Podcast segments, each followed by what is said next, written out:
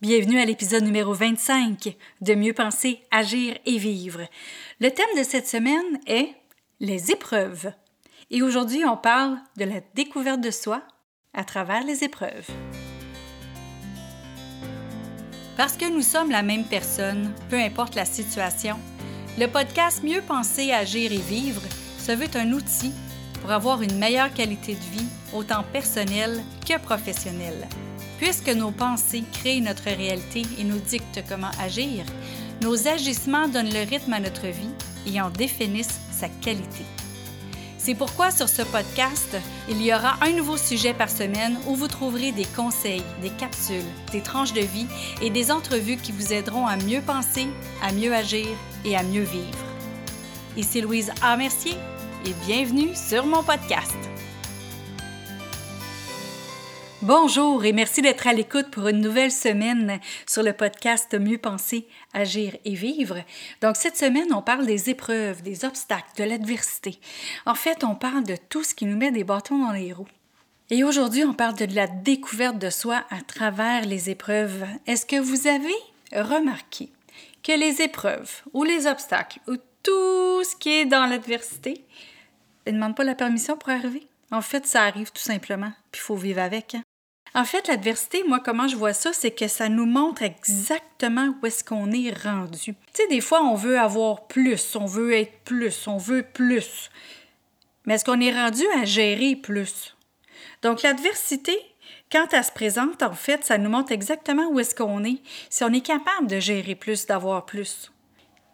L'adversité nous démontre exactement notre force de caractère, si on s'écrase ou bien si on devient des conquérants.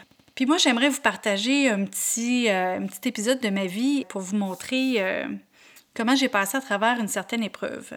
Donc, l'épreuve que je vais vous partager c'est, est, vraiment personnelle pour moi et très, très peu de gens savent ça parce que j'ai su quand même assez bien le cacher, sauf à quelques exceptions c'est que j'ai eu un accident. Euh, en fait, c'est bien bête comme accident. C'est que je me suis foulé une cheville. Je suis tombée sur la hanche comme si j'étais un arbre et je me suis croché tout le bassin.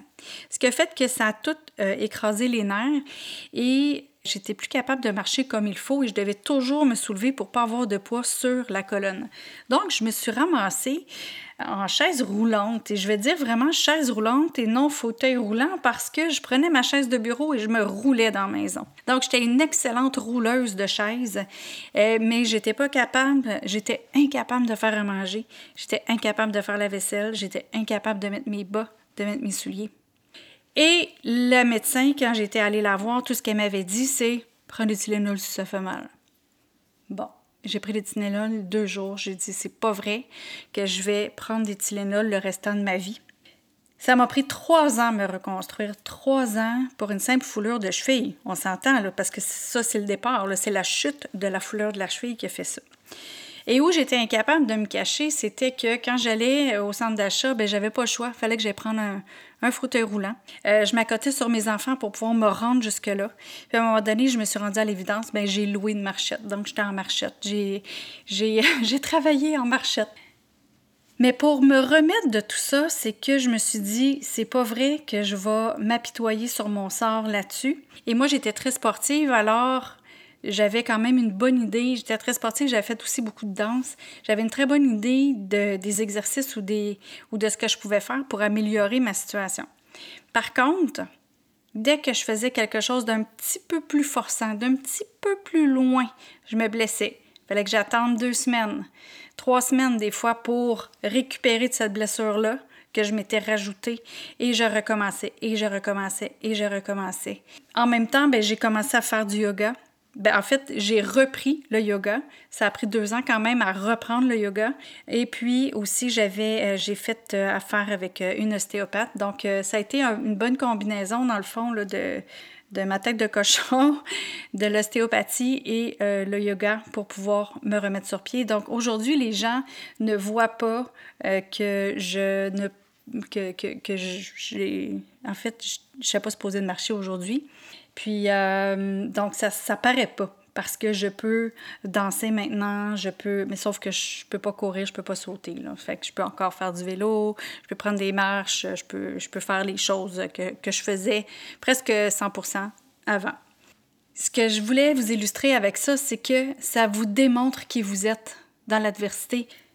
Quand vous avez des épreuves, comment vous réagissez à ça dans votre vie personnelle, c'est la même façon que vous allez réagir aussi dans votre vie familiale ou dans votre vie professionnelle. Donc, quand il y a de l'adversité, comme là, on vient de vivre aussi une quarantaine ou une pandémie, vous, comment est-ce que vous vous êtes comporté dans ça? Ça, c'est un questionnement à avoir et à remarquer, à s'observer, à savoir si cette adversité-là que je viens de vivre, euh, je me suis terrée, bien peut-être que quand je vais avoir d'autres adversités dans ma vie, je sais ce qui va se passer.